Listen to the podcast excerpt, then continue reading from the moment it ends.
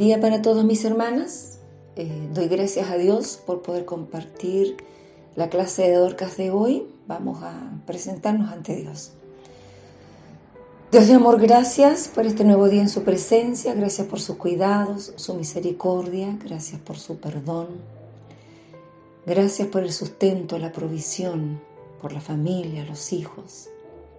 Gracias Señor porque eh, reconocemos que usted ha sido a nuestro favor y que su misericordia nos alcanza cada día. Permítanos en esta hora ser receptivos a su palabra, estar atentos a su voz y, ayúdenos para poder eh, vivir buscando agradarle todos los días de nuestra vida. Por Jesús, nuestro Salvador. Amén. Vamos a compartir la palabra de hoy en el libro de Mateo, capítulo 23 del versículo 37 al 39. Dice así en el nombre del Señor. Jerusalén, Jerusalén, que matas a los profetas y apedreas a los que te son enviados. ¿Cuántas veces quise juntar a tus hijos como la gallina junta sus polluelos debajo de las alas y no quisiste? Y aquí vuestra casa os es dejada desierta porque os digo que desde ahora no me veréis hasta que digáis, bendito el que viene en el nombre del Señor.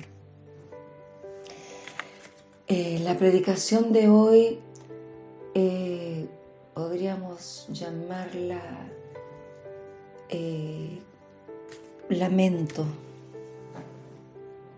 Lamento. Jesús nos ama tanto que yo creo que nuestra mente finita no alcanza a comprender tanto amor, de verdad. Porque nuestra naturaleza humana tiene un concepto de amor distinto. El amor nuestro dura hasta cuando nos sentamos traicionados, defraudados em, o dejados de lado.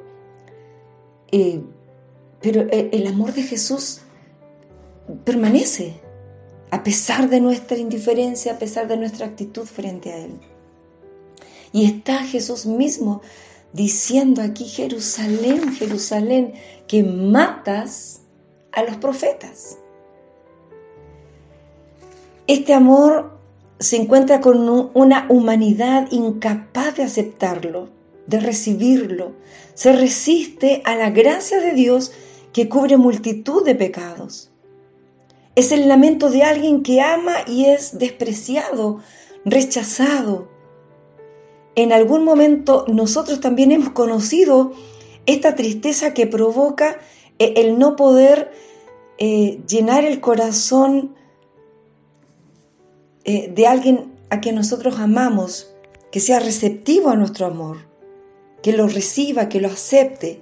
y este rechazo nos provoca tristeza porque estamos deseosos de dar y de compartir, pero recibimos solamente frialdad. Y Jesús experimentó también esto mismo en él. Y se encuentra con una ciudad indiferente, de reacción violenta, porque ya los antiguos judíos habían asesinado a los profetas enviados por Dios. Está diciéndolo su palabra, matas a los profetas. Y por lo tanto entonces Jesús recibe el rechazo de Israel que no permite ser cobijado bajo sus alas. En su insensatez se volvieron contra los enviados de Dios y no atendieron a sus advertencias, no recibieron la invitación de volverse a Dios. Y Jesús se encuentra con la misma actitud y en su generación eh, actúan de la misma manera, son herederos de su antepasado, asesinos de profetas, rebeldes ante Dios. y esto nos muestra hasta dónde es capaz de llegar un corazón endurecido. Porque cuando los profetas les declaraban su situación actual frente a Dios, se sentían eh, desnudos, confrontados, Y la reacción, en vez de volverse a Dios, arrepentirse de su actitud y pedir misericordia, lo que hacían era darles muerte para acallar sus voces, para que no siguieran hablando y diciéndoles cuál era su situación. Entonces no hallaban nada mejor que matar a los profetas, silenciar sus voces y seguir con sus vidas como si nada. Pero el amor de Dios no cambia, ni su búsqueda se termina.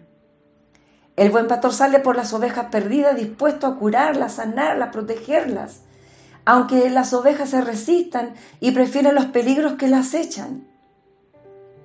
Ante el peligro que se avecina, Jesús extiende sus brazos de amor protector. La misión de Cristo no es destruir, sino guardar a su pueblo, congregarlo, darle seguridad. Nosotros en, Salmos 91, el versículo 4 dice, con sus plumas te cubrirá y debajo de sus alas estarás seguro. Escudo y adarga es su verdad. Por lo tanto, queramos nosotros estar bajo esta protección, bajo esta cobertura. Busquemos nosotros su protección y recibámosla, aceptémosla. Dice el verso 38, He aquí vuestra casa os es dejada desierta. Y el desierto, la soledad, habla de ausencia de vida, del imperio de la muerte. En verdad habla de una total ausencia de Dios.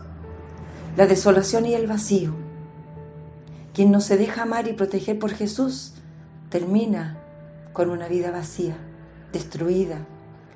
La rebeldía tiene consecuencias. El hombre vive engañado por la ilusión del presente, pero olvida que hay palabras de juicio, que Dios no olvida la indiferencia y la rebeldía del corazón. Y en el versículo 39, porque os digo que desde ahora no me veréis hasta que digáis bendito el que viene en el nombre del Señor. Aquí Jesús está advirtiendo su retorno a la tierra. Que esta palabra nos acerque entonces a aceptar su amor y a reconciliarnos con Él. Que podamos buscar estar bajo su alero, bajo su protección, bajo su cobertura. Queramos nosotros aceptar este amor y por nada del mundo eh, despreciarlo, rechazarlo. Su amor es eterno, su misericordia está para nosotros. Y en el, el libro de Deuteronomio, en el capítulo 31, a ver, 32, en el capítulo 32, el versículo 9 dice, porque la porción de Jehová es su pueblo, Jacob la heredad que le tocó. Le halló en tierra de desierto y en yermo de horrible soledad. Lo trajo alrededor y lo instruyó, lo guardó como a la niña de su ojo, como el águila que excita su nidada, revolotea sobre sus pollos, extiende sus alas, los toma, los lleva sobre sus plumas. Dejémonos entonces cobijar por este gran amor aceptémoslo, recibámoslo con gratitud, reconozcamos esta misericordia tan infinita y queramos nosotros, hasta el último día de nuestras vidas, estar protegidos bajo sus alas. El tiempo de la gracia eh, tiene término, tiene fin. Y ese es el tiempo que estamos viviendo ahora. Y a veces nos confiamos en que, en que todo es fácil a lo mejor a nuestros ojos. Pero no nos confiemos. No perdamos de vista el, el fin que va a tener esta generación. Vivamos entonces bajo su amparo, bajo su protección, agradecidos de lo que hemos recibido. Oramos al Señor. Dios de misericordia, gracias por su palabra, por su amor. Gracias por querer protegernos, guardarnos y librarnos de todas las acechanzas del enemigo. Dios de misericordia, permítenos en tu amor ser receptivos agradecidos. No somos dignos ni merecedores de tanta misericordia, pero la aceptamos. La aceptamos con gratitud, con reconocimiento.